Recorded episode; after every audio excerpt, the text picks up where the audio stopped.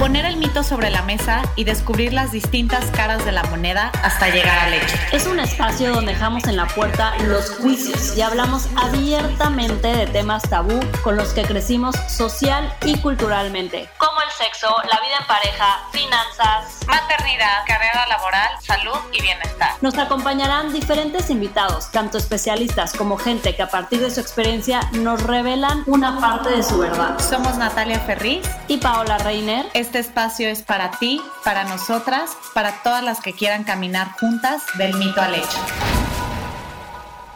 Hola, hola a todas, nuevamente bienvenidas a un episodio más de Del mito al hecho. Como ya es costumbre, tenemos hoy una invitada que nos emociona muchísimo tener aquí el día de hoy, porque realmente cumple con el significado de lo que es ser una mujer multifacética. Es una mujer que es artista en toda la extensión de la palabra, una mujer que ha abierto camino para muchas otras y que a través de la música ha luchado por la inclusión femenina. Es mamá de dos seres extraordinarios, Franca de tres años y Julián de siete meses. Jimena Sariñana es una de las cantautoras y actrices más reconocidas al día de hoy, por lo que es un orgullo tenerla aquí como invitada a este episodio tan especial. De verdad, Jimena, admiramos muchísimo, Natalia y yo, tu trayectoria después de cuatro discos lanzados, participación en diferentes películas y nominaciones al Grammy. Hoy Jimena viene a compartir con nosotras. Bienvenida, Jimena, a Del Mito al Hecho. Muchas gracias por estar aquí. Ay, mil gracias a ustedes por la invitación. Estoy muy contenta de poder platicar con ustedes un ratito. Qué emoción, mi Jime. Pues mira, sin más preámbulos, eh, bueno, ahorita justo quisimos grabar este episodio porque ahorita estás presentando tu sencillo A No Llorar, donde justo se habla de la importancia de mostrarnos vulnerables, de vivir pues un fracaso, ¿no? De la capacidad de, de levantarnos y de que al final lo que más vale es el camino, más allá de la meta, porque a veces el resultado pues puede ser no lo que esperábamos, ¿no? Este episodio nos llega mucho a Pau y a mí porque justo al escuchar la canción y preparar este episodio te das cuenta que en nuestra sociedad y también culturalmente nos enseñan que solo las emociones de pues de felicidad, de alegría se pueden vivir intensamente, pero el fracaso, la tristeza, el enojo, ¿no? Los debemos de como dejar guardados en un cajón y no pararnos mucho en ese lugar. Hoy justo hablamos de este mito de que mostrar vulnerabilidades de débiles y nos gustaría saber contigo cómo has vivido esto desde que eres chica y en tu caminar por la vida. Pues sí, digo, creo que tú eh, tocan un punto muy importante y muy interesante, ¿no? Cómo se nos invita todo el tiempo a ocultar em, el llanto eh, y el llanto y eso, las emociones fuertes em, y la vulnerabilidad, el mostrarse así tal y como uno es y cómo se está sintiendo, es como algo de, débiles o es algo de niñas. Em, y, y para mí mi experiencia ha sido todo lo contrario, ¿no? Y también con respecto a mi trabajo, ¿no? La música eh, no la puedes hacer de una manera honesta si no muestras y hablas de las cosas que te están pasando, ¿no? Y, es a través de ahí, de la música, que puedo encontrar esos puntos en común con otras personas. Em, y, bueno, y yo vengo de una familia de muchos artistas, familia de creadores, y en donde todo el tiempo tenemos que estar em, sacando de las experiencias propias, de los fracasos, de las felicidades, de las tristezas, de los enojos, para poder crear eh, historias que, que vale la pena contar.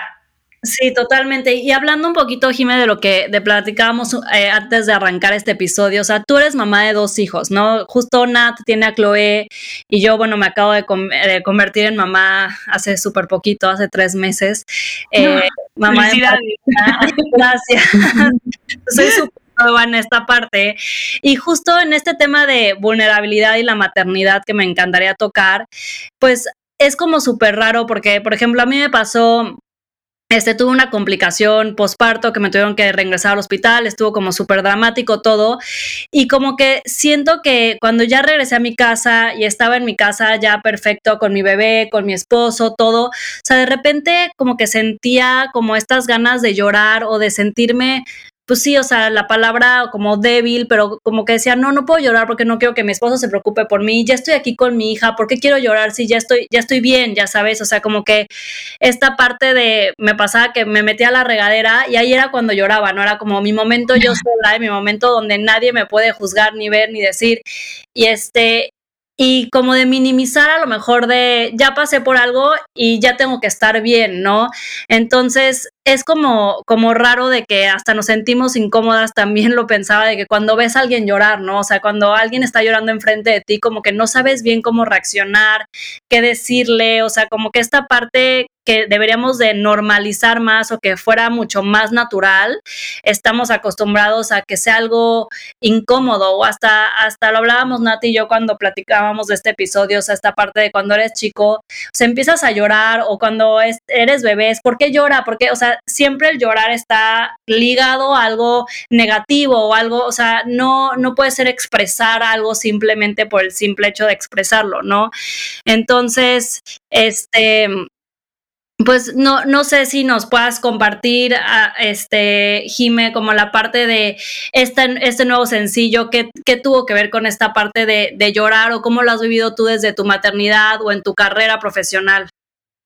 Pues mira, para mí, digo, tú estás, tocas ese punto, ¿no? Ese, ese momento posparto que es de una fragilidad emocional inmensa y no porque, y es chistoso, ¿no? Porque, porque tendemos a, a, a pensar, bueno, ¿no? A lo mejor sí, si te les estás pasando mal o estás, o tienes ganas de llorar eh, después de un evento como tan luminoso y lleno de tanto amor en la vida, como que eso es algo malo o negativo, ¿no? Digo, y digo, al menos que tengas una condición, ¿no? Como una depresión postparto, que bueno, eso ya es otra cosa. Em, siento que, que, que no, no necesariamente por estar como súper sensible y súper vulnerable y con ganas de llorar, quiere, o sea, no es más que también como darle ese, esa importancia y ese como ese espacio también a este cambio como tan grande y tan importante en nuestras vidas y la transformación de, de una y la pérdida de, de, ti, de tu individualidad em, a la hora de convertirte en madre y de lo, lo, increíble que es, de cómo se te expande el corazón, se te expande pues no toda la, capacidad que tienes de sentir.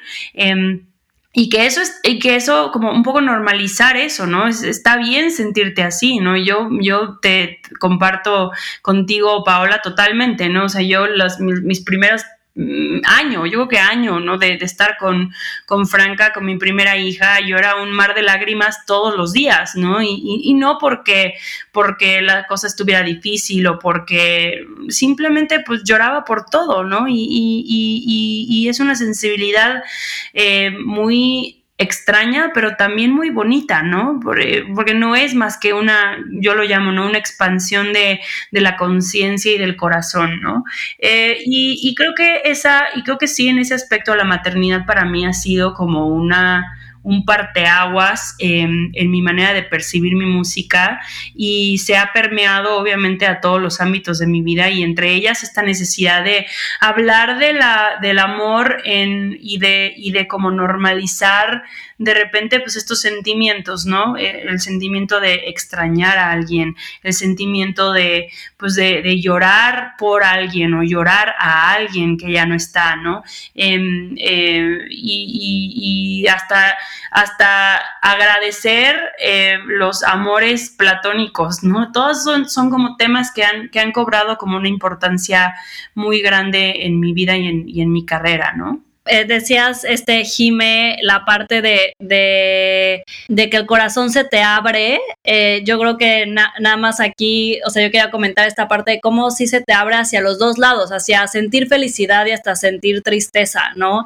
Y que no nos tenemos que sentirlo culpables por sentir también, o sea, al final. O sea, como que hay muchas, muchas gamas de, de grises, ¿no? Sí, totalmente, totalmente. Y, y, que, y es un, y es, y es parte, y es, es una, es una parte súper importante como de ese proceso, ¿no? Y, y, y, bueno, digo, es un, es un mito muy grande que, que, que que no sé, que uno se, una, una se convierte en madre y, ya, ¿no? Y como que toda tu vida se, termina como de acomodar y encajar. Em, cosa que pues sí, evidentemente termina por pasar, pero sí hay este proceso o este momento en donde vale la pena también llorar lo que ya no es, ¿no? Llorar el, el pues esa, lo que era ser tú y tu pareja nada más, lo que era ser 100% egoísta y no tener que pensar en absolutamente nadie más y, digo, eso es, creo que también muy natural, un proceso y un momento muy natural de ciclos, ¿no? Como de cerrar estos ciclos y de, cerrar estas, estos momentos y de honrar em, pues esas, esos términos y esas catarsis que vienen naturalmente de esos cambios tan grandes, ¿no? Sí, completamente. Oye, Jimena, y ahorita escuchándote, obviamente digo, empezamos mucho hablando de, de esta vulnerabilidad del lado maternal, pero a mí siempre me viene a la cabeza también el otro lado de la moneda, que es el profesional. Y me gusta hablar de la vulnerabilidad con otras mujeres, ¿no? De repente, eh, digo, no sé cómo lo, lo hayas vivido tú, pero siento que a veces este por un lado, juego de, la nueva maternidad en estas nuevas generaciones.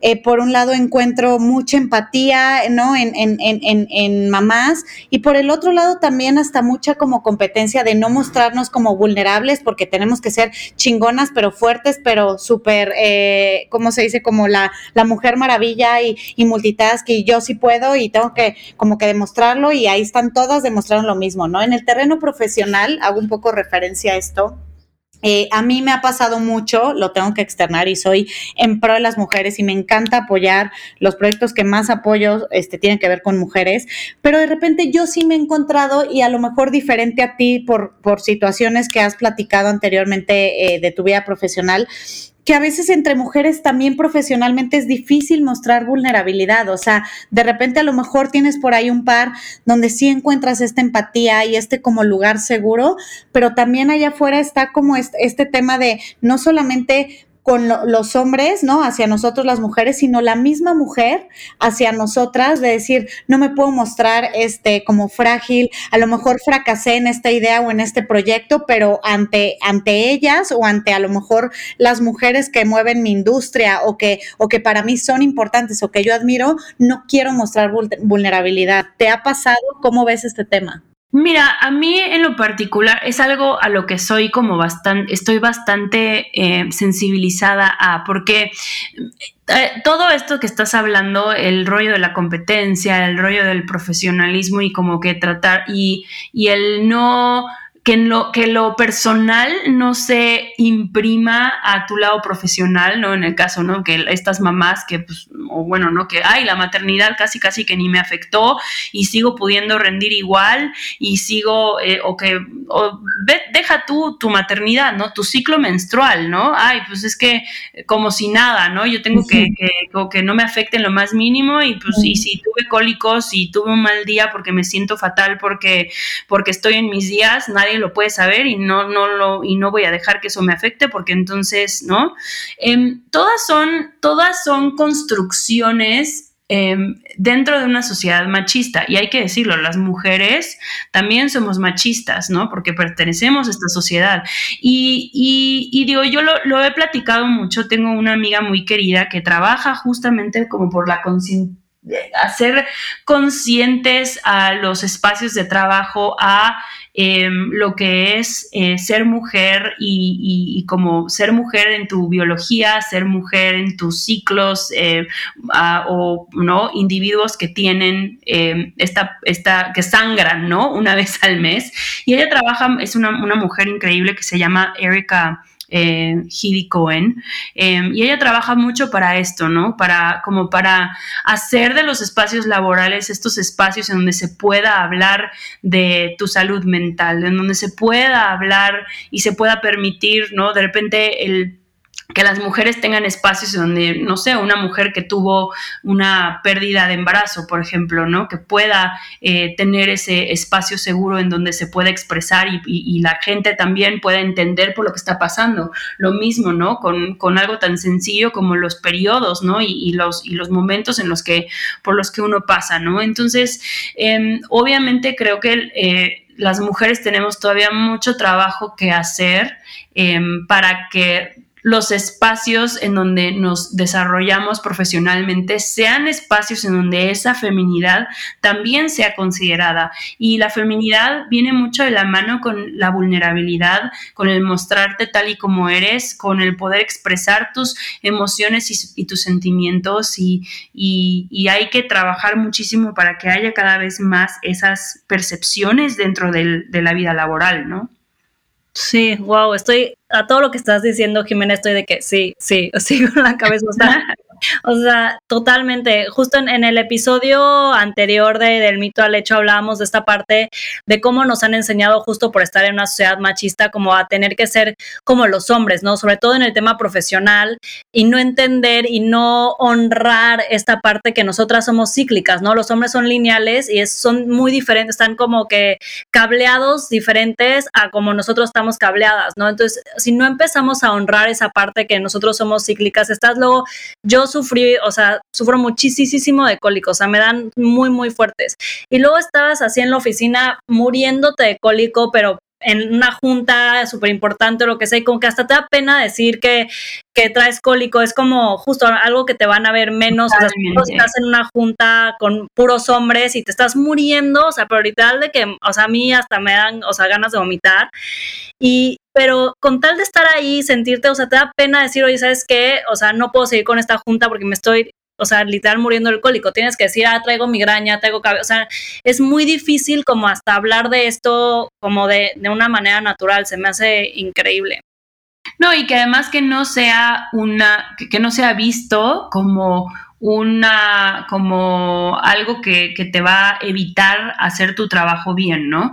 Y, creo que eso, eso es también algo como muy, algo que, bueno, para mí siempre ha sido como muy importante también de combatir, ¿no? Como, como, a ver, hay una realidad, las mujeres pasamos por estas, estos momentos en el rollo, por ejemplo, de la maternidad, pues digo, porque estás gestando y porque después tienes que amamantar y demás, pues digo, hay, obviamente no vas a poder hacer lo, trabajar de la misma manera, eh, ni, ni, hacer eh, a lo mejor las mismas cosas por un rato, pero bueno, o sea, es como algo que se tiene que tomar en cuenta y, en, a consideración, ¿no?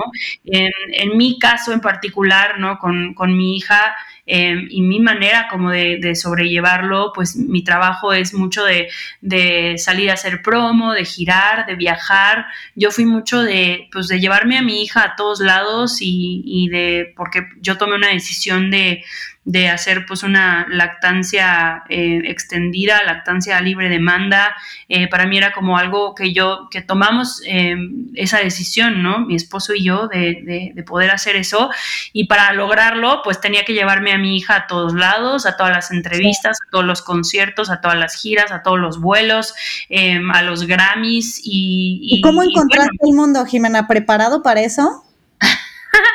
pues mira, o sea, sí y no, ¿no? Digo, creo que afortunadamente eh, en, yo tengo un, un, un sí, una, una cantidad de personas a mi alrededor que apoyan mis decisiones y que apoyan mi manera de vivir, desde mi familia eh, muy, muy cercana hasta gente en mi, en mi trabajo, en mi gremio, eh, y pues un poco como que tampoco le dimos mucho la, la, posibilidad a nadie de opinar, ¿no? En cuanto a los medios de comunicación, pues era como, pues así es y ni modo, ¿no? Y pues yo me llevo a mi hija y, y la verdad es que bonito, ¿no? Por una parte todo el mundo encantado y, y yo y yo en ese aspecto también siempre fui mucho como de amamantar en todos lados, en público, con, de la manera que fuera, sin cubrirme en lo más mínimo. También por lo mismo, porque yo también tomé esa decisión de hacerlo porque dije, no, bueno, si no me voy a volver loca y, va a ser muy poco, muy poco práctico para mí. Em, y, bueno, y, y, digo, creo que en ese aspecto yo, yo fui muy afortunada, pero me no, no, no me cabe la menor duda de que lo mío es una anomalía y que todavía hay mucho trabajo por hacerse en, ese, en ese mundo, ¿no? Sí, sí, sí. Y, y, que se empieza con eso, con empezando a normalizarlo, ¿no? Y que como dices, si no, yo creo que se convertiría en un estrés para ti más que lo estés disfrutando, o sea, de que me tengo que estar tapando, tengo que estar viendo quién está, quién no, o sea, rompe con todo el ciclo que estás llevando tú con tu hija. Entonces, me hace increíble que pues empezamos con este tipo de, de acciones para irlo normalizando en la sociedad. Oye, Jimena, y ahora hablando como en otro terreno totalmente, es que este tema de vulnerabilidad, lo hablábamos Nati y yo, da para muchísimas, este, como aspectos de la vida. Eh, me gustaría tocar el tema de la vulnerabilidad en el tema del amor, ¿no? En tu canción incluso como que hablas de la importancia de intentarlo, de entregarte al 100, eh, a pesar de que a lo mejor puedas salir de alguna manera lastimada, a quedarte con las ganas o no, hacerlo, eh, que a veces muchas, o sea, muchas veces no lo hacemos por miedo justamente a, a que nos lastimen y pues sí, sí creo que este, cuando estás apenas, sobre todo empezando con una pareja, sobre todo yo creo que en México todavía es algo como que todavía muy puesto, que dices como, no, hasta tus amigas te dicen como, ay, no le contestes luego, luego, que no note que te estás enamorando, este... Hazte del rogar. Hazte del rogar, exacto, no le escribas, este, como que toda esta parte de, de que, pues, no, no, no te expongas tanto que te pueden lastimar y puedes acabar justamente en esta parte de llorando por, eh, por una persona, ¿no? Entonces, no, no seas la primera, nos, o sea, nos estábamos recordando, Nati y yo, de no seas la primera en decir te amo, ya sabes, de que él primero te diga. Es como, o sea, ¿por qué decirlo primero o por qué entregarte al 100% te pone como en esta posición inferior a la, otra persona, ¿no? ¿Por qué tenemos esta perspectiva de hacerlo? Yo creo que en tu canción lo tocas un poquito. Este, no sé si tú hablabas ahorita hasta de vivir tus amores platónicos. Eh, ¿Tú esta canción la hiciste de alguna manera, de, algún, de, alguna experiencia personal o nada más como en general o qué te llevó como esta parte a hablar del amor de esta manera? Pues creo que al final em, el ser humano tiene esta, este miedo durísimo al, sufrir y al fracaso y al pasarla mal. Y, y, es, y es, un, es un miedo que yo creo que tenemos que constantemente estar luchando por romper, porque el miedo te limita muchísimo y te frena de vivir cosas que pueden ser increíbles, ¿no? Y, yo creo que de, eso habla mucho, a no llorar, ¿no? Como de no tengas miedo a, que la vas a pasar mal, porque la verdad es que la mayoría de las cosas que valen la pena son cosas que cuestan trabajo. Em, y, si, y si tienes miedo a salirte de tu zona de confort y si tienes miedo a, a perseguir tus sueños por porque, uff, voy a fracasar o porque qué difícil es el camino, porque seguramente me va a costar trabajo y la voy a padecer, pues no vas a tampoco conocer em, las mieles de, eh, de esa felicidad plena absoluta, ¿no? Sí, y, ese éxito, ¿no? Que viene con, y ese aprendizaje que viene con el pasarla mal em, y con el sufrir, ¿no? Y es un tema que a mí me ha alucinado mucho desde, desde muy al principio de mi vida y de mi carrera y lo he tocado a lo largo de mi, de mi carrera musical en distintas canciones eh, y de distintas maneras, ¿no? En A No Llorar es mucho, es como, como específicamente con el llanto, ¿no? Y con la catarsis del llanto y la unión y, y el llanto colectivo también, ¿no?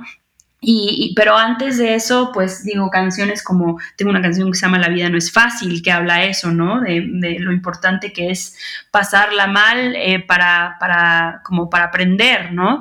Y que el dolor es parte de sentir, o canciones como, tengo una canción que se llama Lo bailado nadie te lo quita, ¿no? Que habla también de eso, ¿no? Como de, pues sí, a lo mejor no salió bien, pero bueno, viví la experiencia y prefiero mil veces haberlo vivido que no haberlo vivido, ¿no? Sí, completamente. Oye, Jimena, y ahorita que te escuchaba, la neta, ¿cuándo, ¿cuándo o a quién o de qué lloraste la última vez? No, bueno, todo el tiempo, ¿no? especialmente pues ahora em, con mi hija, mi hija acaba de salir de esta faceta que seguro te tocó Nat, del absoluto los, los terribles dos, que bueno, ¿no? Es cuando ella empieza como a, explorar sus límites, a como a, ser más independiente y... A marcar su personalidad. A marcar su personalidad totalmente independiente de la tuya em, y bueno, es, eso está lleno como de momentos de, de pues de mucha, pues de, mucha emoción, ¿no? Porque al final es, estás viendo cómo se va, cómo te va necesitando cada vez menos em, y, y, son etapas, son etapas que se van terminando em, y etapas nuevas que van empezando y pues bueno, eso está para mí lleno de emociones súper fuertes eh, y, y es bonito y es bonito como poder separar em, y poder reflexionar al respecto y poderle dar, dar como pues mi, digo, mi psicóloga, yo, yo, soy mucho de, ir con, psicólogos y me encanta como, como, como esa parte también, ¿no? Para mí es muy importante como esa salud, tener esa salud mental y esa constancia, ¿no? Em, y mi psicóloga dice mucho, ¿no? Como hay que como también darle la importancia de lo que está sucediendo, ¿no? Y, y, y, como, como pararse a, decir, a reconocer que una etapa se está terminando y una nueva está, y una nueva está empezando. Y eso siempre está lleno de, pues de, de catarsis y lleno de, emoción y, para mí es, es, es llorar, ¿no? Totalmente. Sí, los los, ciclos tienen de todo, los ciclos duelen y también causan como un nuevo reto, un nuevo despertar, pero pues la vida es cíclica al final de cuentas, ¿no? Sí, también algo de nostalgia, ¿no? De que sientes que pues ya esa etapa ya terminó y estás empezando una nueva. Y aunque te quejabas de la otra etapa, es como, ¿por qué me quejaba y ahora quieres regresar a ella? Y pues también estás empezando algo nuevo. Oye, Jimena, y hablando del tema de vulnerabilidad, o sea, tú ¿qué consideras o si tienes algún momento eh, relacionado, ahorita que hablamos del tema del amor, el tema profesional, el tema de la maternidad, como algún momento en especial que te haya sentido especialmente vulnerable eh, y que haya sido como complicado para ti a lo mejor externarlo y que ahorita hablabas de que vas a terapia, o sea que un paso a lo mejor antes de llegar y ir a terapia, algo que nos quieras compartir que te haya inspirado como a todas estas canciones que mencionabas este antes. Pues creo que te digo, en la, en la experiencia musical, en la música, estamos totalmente siempre llenos de, de, este tipo de momentos, ¿no? Y para mí eso fue como un, algo muy revelador en mi carrera cuando empecé a escribir mis propias canciones em, y, y, recordar, ¿no? ese como sentimiento de, wow, estoy diciendo cosas que son súper profundas, súper personales, que casi, casi que solamente escribiría en mi diario em, y, pues las estoy no solamente compartiendo, sino además pues sacándolas al mundo y, explicándoselas a las personas y compartiéndolas en un escenario. Em, y te juro, no hay vulnerabilidad más grande que esa, ¿no? Que el de repente aceptarle a un público de miles de personas, pues que, que la pasaste mal, que sufriste por esta persona, eh, que lloraste, que, que, bueno, ¿no? Que, tuviste todas estas experiencias. Eh, y entonces sí, digo, en ese aspecto la, nosotros los, los, músicos tenemos esta experiencia de a diario con cada canción que sacamos em, y, con, y, en cada concierto, con cada experiencia ¿no? de, de, de ese tipo que aparte yo creo que justo en la profesión en la que estás, luego muchas veces, creo que ahorita se está normalizando más, pero antes también, o a lo mejor tú nos dirás si todavía, pero como que tenías que poner una cierta cara ante el público, ante los medios, o sea, como que siempre tenías que tener como esta parte como vida perfecta, vida feliz, vida, o sea, como que esto de compartir, decir, esta soy yo, este, pues a veces estaba como muy tras bambalinas y no, no, no era algo que se enseñaba como tan abiertamente. O hablando de las canciones, ¿no? Como que yo siempre que pienso cuando hay una canción que me gusta de alguien o digo como, ¿será que la escribió pensando en algo que le pasó o solamente tiene como un o sea, tiene muy buena mano para escribir y este, y, puede inspirarse con, con cualquier cosa sin que le haya pasado como personalmente. Creo que esto que nos compartes, que, que es enseñar al público, porque no es lo mismo si Nati y yo nos mostramos vulnerables, pues sí, con nuestra familia, con, nuestras, con nuestros amigos, a tú que, pues obviamente, pues con el público, medios de comunicación, pues es muy diferente externar esta vulnerabilidad y, y sentirte vulnerable ante todo esto que te rodea, ¿no? Sí, totalmente. Digo, creo que es algo que una de las cosas que en sus inicios las redes sociales como, como que em, tenían de positivo, era esto, ¿no? Digo, sobre todo nosotros que, que yo, yo, venía de una generación en donde las redes sociales no existían y empezaron a existir a partir de, de que yo empecé mi carrera. Y para mí era súper bonito usarlas como alguna especie de confesionario en donde realmente yo podía em, platicarle directamente a mi público y a mis fans, pues de qué iba la canción y por lo que yo estaba pasando y, eh, y esa especie como de de mm, comunicación tan personal que se tiene em, eh, ya hoy en día que se toma casi que por sentado, ¿no? Pero ahora ya es una obligación.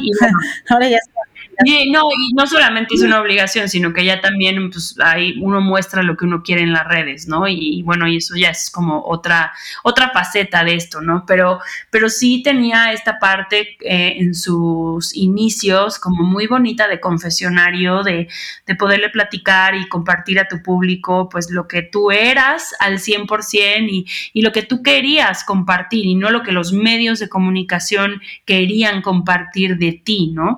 Em, y, bueno, y creo que eh, también estamos en una etapa eh, increíble en las industrias en general de normalizar, ¿no? Lo que hemos hablado todo este episodio, normalizar las emociones, normalizar el pasarla mal, el que haya como una pues como una conciencia colectiva de decir está bien pasarla mal, está bien eh, estar deprimido. Eh, y yo creo que también hoy más que nunca en, esta situación global por la que todos no atravesamos, eh, de decir, pues está bien decir, la estoy pasando mal, me está costando trabajo, estar en mi casa, hacer todo al mismo tiempo y el encierro y la convivencia y extraño mi vida como era y, bueno, creo que todo eso también ha sido pues algo de alguna manera positivo que podíamos sacar de aquí. Sí, sí, sí, completamente. Sí, Jimé. Oye, antes de terminar, tenemos eh, una dinámica aquí en Del Mito al Hecho, donde al invitado al final le preguntamos un par de mitos, Jimena, y bueno, hacemos una afirmación eh, y ya de ahí tú nos dices, no, si es mito, tiene una parte de verdad, una parte de, mito, ¿no? Y te puedes este, explayar lo que tú quieras. Entonces, me encantaría empezar con el primer mito que trabajamos para ti y ese creo que recae muchísimo en muchas de las mujeres que nos pueden estar escuchando, que siempre nos ponemos como estas metas de, de, querer hacer todo, lograr todo y que ya después de que lo lograste, seguramente para ti en tu mente eso es como ya alcanzar todo lo que querías, ¿no? Y este primer mito es Eres esposa, mamá de dos hijos, una carrera profesional súper reconocida. Seguro ya llegaste o cumpliste lo que querías en la vida. Pues para mí en lo particular, creo que ha sido una, un ejercicio, vamos a decir, es chistoso. Mm, yo creo que para mí yo sí tengo todo lo que quiero en la vida. Eh, porque también mis definiciones de éxito han cambiado muchísimo a lo largo de mi vida y a lo largo de los años. Y, creo que también he aprendido que no, que no es eh, el destino, ¿no? Sino un poco el, pasar por todo, ¿no? La vivencia del día a día, el como, em, como dicen, ¿no? Not the, not the destination, but the journey, ¿no? Es un, es un dicho, ¿no?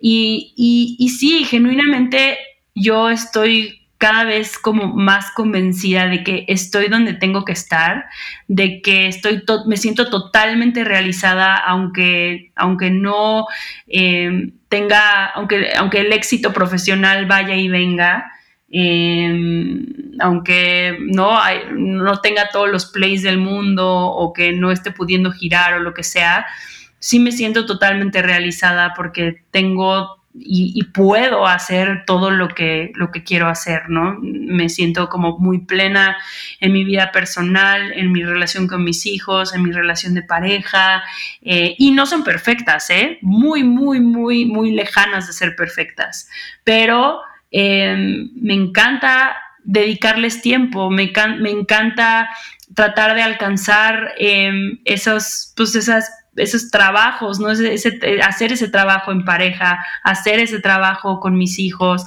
hacer ese trabajo em, eh, en mi vida laboral, en mi vida profesional. Y hacer ese trabajo en mí, también conmigo, conmigo misma, ¿no? Y, y qué padre que no lo tengo todo resuelto, porque si no, ya mi vida se acabaría y sería todo muy aburrido, ¿no?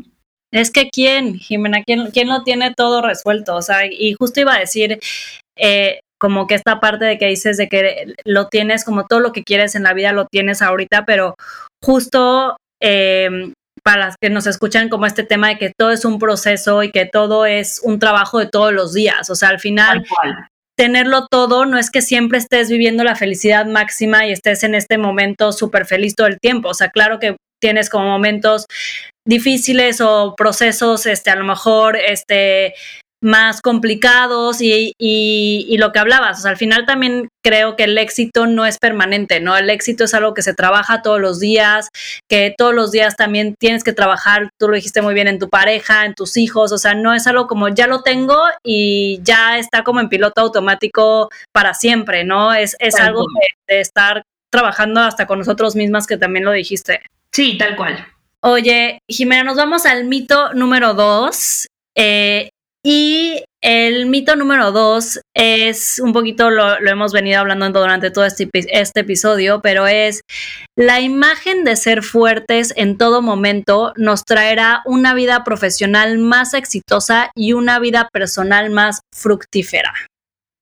Yo creo que no, yo creo que eso es totalmente un mito. Yo creo que realmente es, es, justo lo contrario, ¿no? El mostrarte vulnerable, el mostrarte tal y como eres y, eso viene con sus altos y con sus bajos, em, es lo que nos permite tener una mayor intimidad, lo que nos permite tener una mejor comunicación eh, con la gente a nuestro alrededor, nos permite tener mejores relaciones, nos permite también rendir mejor en nuestros trabajos, em, eh, nos permite ser más efectivos también em, a la hora de, realizar nuestros trabajos. Y en el caso de la música, te permite totalmente conectar con, las personas, ¿no? Y, y, lograr mayores niveles de empatía y eso se traduce directamente en mayor número de audiencia, ¿no? Porque em, la gente se da cuenta cuando está siendo falso, ¿no? Y, es totalmente falso ser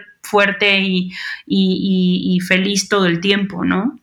Sí, nada de eso se puede ocultar. La autenticidad para mí es algo que está muy cañón que se, que se, que se oculte y como dices, creo que se, se, expande y se extiende en todos, en todos los rubros, ¿no? La autenticidad en la moda, la autenticidad en tu manera de hacer negocios, la autenticidad en tu manera de hablar, tu manera de escribir, eh, tu manera de cantar, ¿no?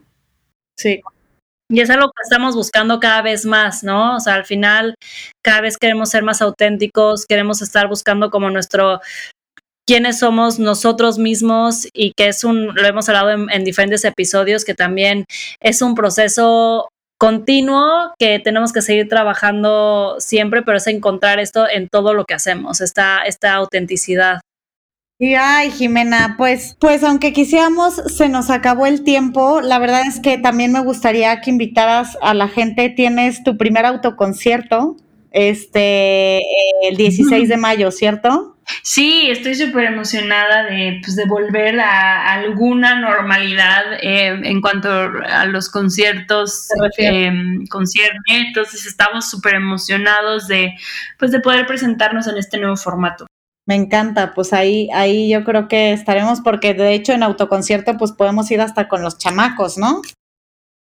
Total, Además creo que es un poco como de autos sardinas. Exacto. es coche. Entonces puedes meter a todos los que quieras ahí en un solo auto. No, me encantará verte. Gracias de verdad. Gracias Jimena por, por acompañarnos, por mostrarte tal cual eres, con esa autenticidad que te caracteriza y por estar con nosotras aquí en este episodio del mito al hecho. Muchísimas gracias, gracias por invitarme y por platicar de, de todo esto. Me, me encantó. Y pues sigan a Jimena, que obviamente pues, ya seguramente la siguen, sí, pero es arroba Jimena Music. Y bueno, y también por ahí sigan a Del Mito al Hecho, que es arroba Del Mito al Hecho. Gracias, gracias por estar aquí. Eh, escuchen su nueva canción, A No Llorar, y vean el video también, porque el video está increíble. Gracias, Jimena, una vez más por estar aquí. Y nos vemos en el siguiente miércoles, en el siguiente episodio de Del Mito al Hecho.